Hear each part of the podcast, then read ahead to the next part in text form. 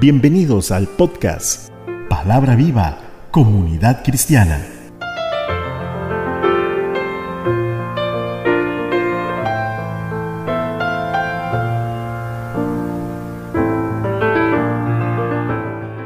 Gracias por estar escuchando este podcast.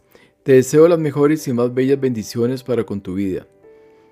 Derrames sabiduría y entendimiento, oh amado Señor, para comprender tu palabra, para que así cada uno los escuches nos podamos mantener firmes en Cristo Jesús.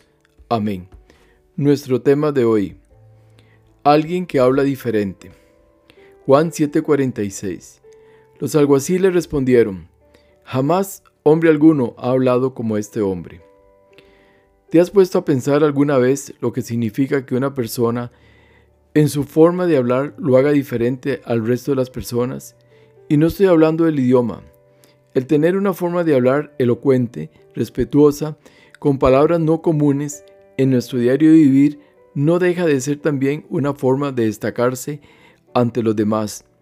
Pero esto llega a ser secundario ante la forma de hablar de un hombre que transmitía un mensaje nunca antes escuchado, acompañado de un poder sin igual y de manifestaciones divinas.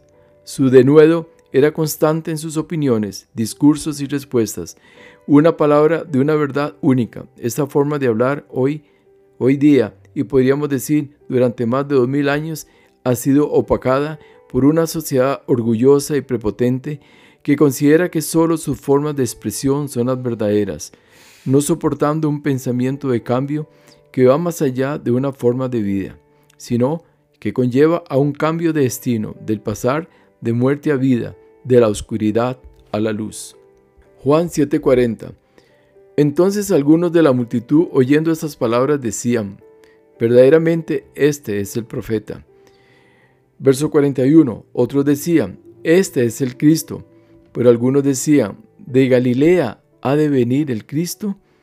Cuando Jesús andaba por los diferentes pueblos y las multitudes le, escuchaban, siempre provocaba polémica, pues los judíos principalmente estaban acostumbrados a solo escuchar a los fariseos con sus tradicionales ritos religiosos, con su típico acento.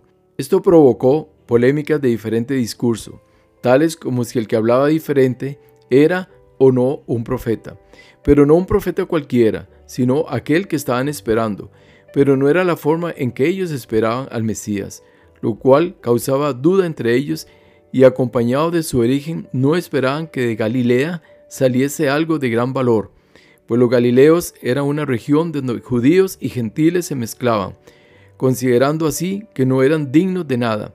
Es lo mismo actualmente que creemos que de solo ciertos países, ciertas ciudades importantes, pueden salir personas que se pueden distinguir. Parece ser algo que nunca va a cambiar, pues siempre se sigue viendo con cierto desprecio a las personas de pequeños pueblos o regiones y este fue el, el caso de Jesucristo. Cuando se hacen la pregunta, ¿de Galilea ha de venir el Cristo? Muchos otros profetas, algunos anónimos, pues sus nombres no quedaron registrados en la palabra, también provenían de regiones lejanas. Sufrieron este mismo rechazo. Juan 7:42 dice, ¿No dice la escritura que del linaje de David y de la aldea de Belén, de donde era David, ha de venir el Cristo?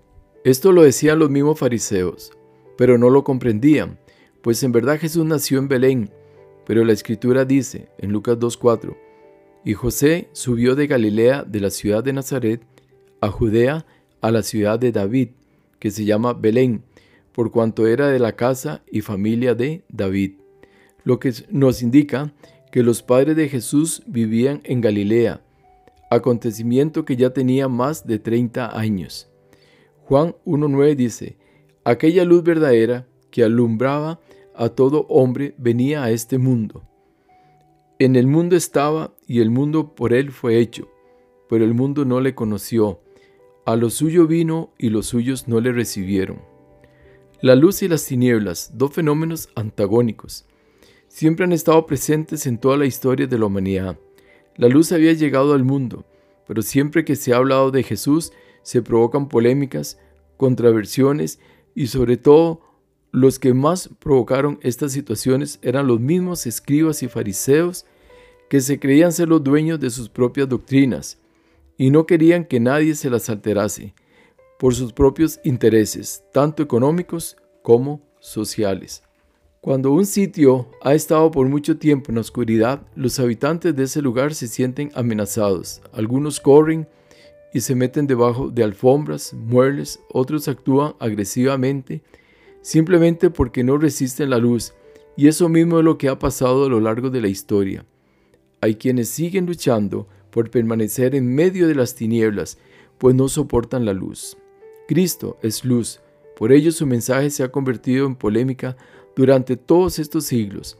El mundo como tal no le sirve el ser alumbrado, y cuando digo mundo me refiero a los diferentes sistemas de gobierno, religiones paganas, doctrina de conveniencia, etc.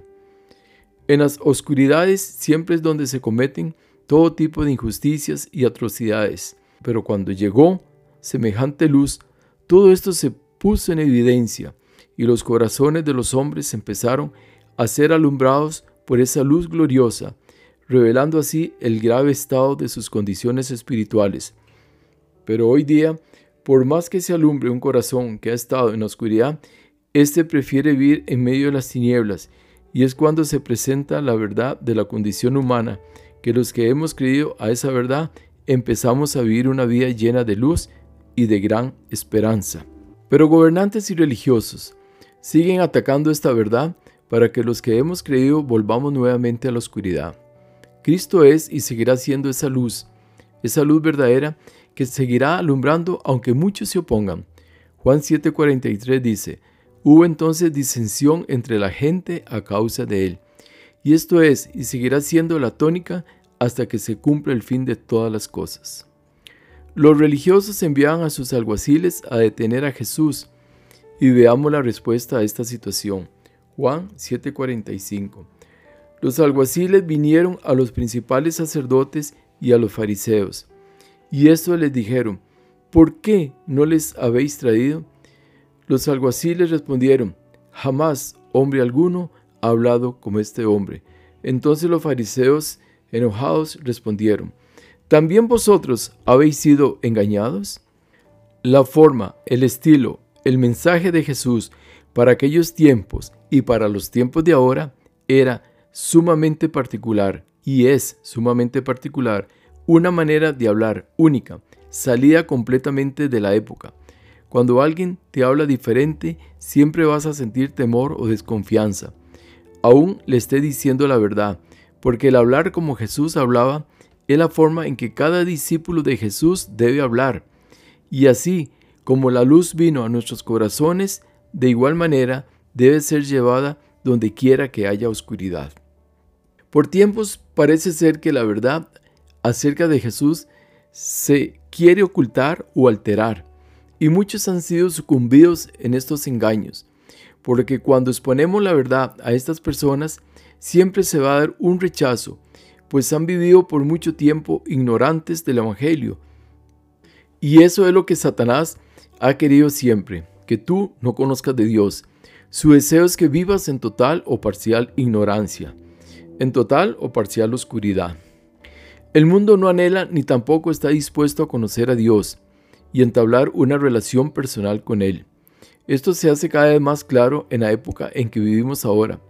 Aún así, cuando el hombre es enfrentado directamente con la persona de Jesús y su mensaje inmediatamente intenta justificar su incredulidad con las más variadas excusas y razonamientos. Pero en el fondo del problema lo que persiste es la rebeldía del corazón humano contra su Creador. Muchos, al igual que los fariseos, fingen una espiritualidad, pero sus corazones están bien lejos de Dios.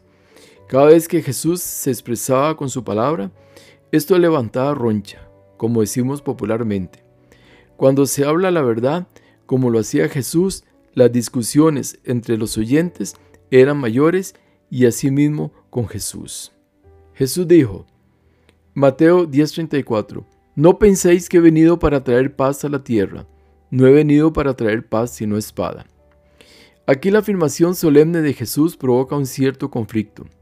Además, habrá grandes opositores aquí en la tierra es decir, durante el tiempo presente, los seguidores de Cristo deben esperar la espada, una palabra totalmente opuesta a la paz, una espada que traerá persecución y así se hará evidente quién está de parte del Señor y quién no lo está.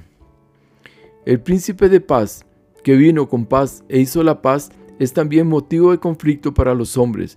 Los que amamos la paz recibiremos la paz, y los que se oponen a la paz los espera la espada, y además agrega, Mateo 10:35, porque he venido para poner en disensión al hombre contra su padre, a la hija contra su madre, y a la nuera contra su suegra.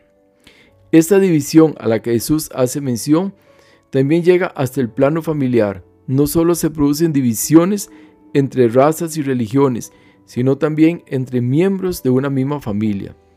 Los sin fe entran en conflicto con los creyentes y los convierten en sus enemigos. Y en el verso 36 dice, y los enemigos del hombre serán los de su casa. La lucha entre las tinieblas y la luz también se ve reflejada en los siguientes versículos. Verso 37 del mismo Mateo. El que ama a padre o madre más que a mí no es digno de mí. El que ama a hijo o hija más que a mí no es digno de mí. Y el que no toma su cruz y sigue en pos de mí no es digno de mí.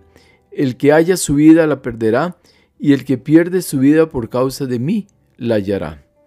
Repito la cita, Mateo 10, 37 al 39. Esto se refiere principalmente al asunto del discipulado. Es una manera de expresar la necesidad de tener una convicción bien definida de seguir a Cristo. El amor ágape, el amor supremo hacia Dios no puede ser comparado con ningún otro amor, lo que indica que ninguna relación de compromiso puede superar el necesario compromiso entre el discípulo y Cristo. Y el verdadero significado de y el que no toma su cruz es la negación de uno mismo es el clímax de la total aceptación de Cristo, tal como lo define Gálatas 2.20. Con Cristo estoy juntamente crucificado, y ya no vivo yo, mas vive Cristo en mí. Y lo que ahora vivo en la carne, lo vivo en la fe del Hijo de Dios, el cual me amó y se entregó a sí mismo por mí. Si todos como hijos de Dios lucháramos por estar en este nivel, seríamos una verdadera roca inamovible, no dando lugar a Satanás para que con sus argumentos rudimentarios nos estén ridiculizando o avergonzando ante la sociedad, grupos religiosos y enemigos de la fe.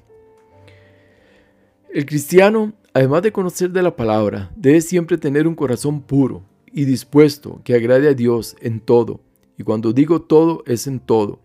Cada cristiano debe aprender a defender su fe, no discutiendo con vanas palabrerías, sino con su testimonio y su fidelidad ante Dios y ante los hombres. Lo necio del mundo escogió Dios para avergonzar a lo fuerte. 1 Corintios 1.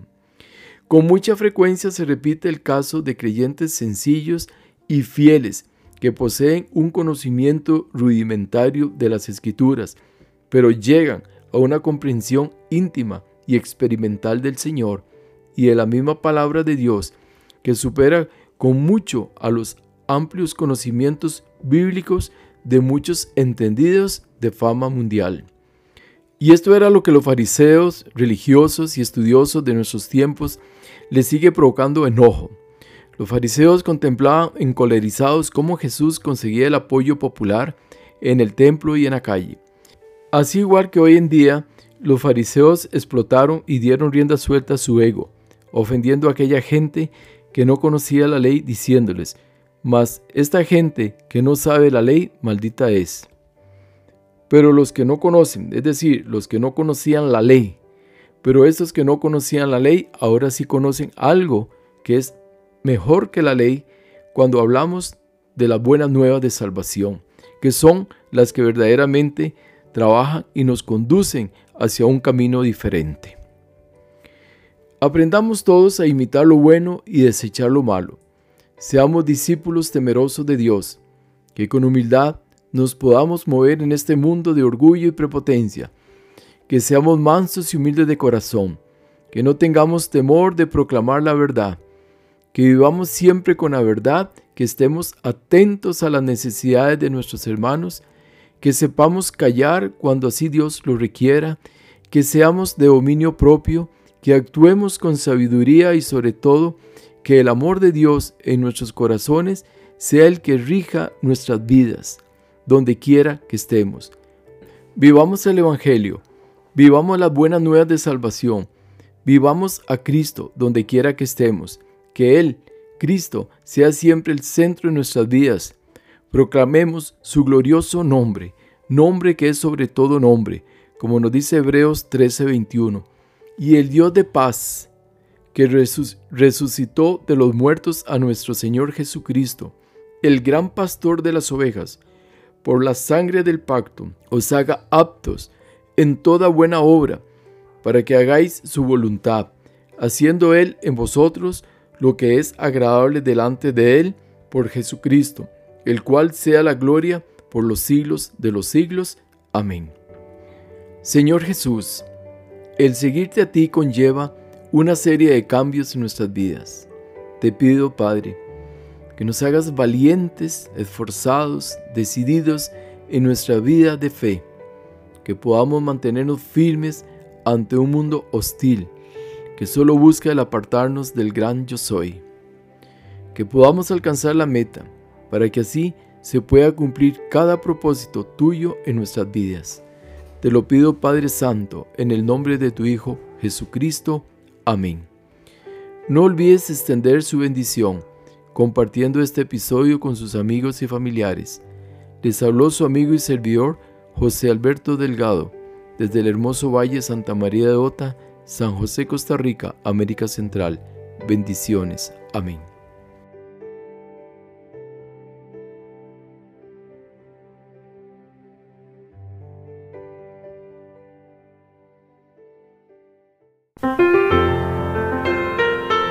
Muchas gracias por escuchar. Recuerda escribirnos al correo palabra viva comunidad cristiana arroba gmail.com.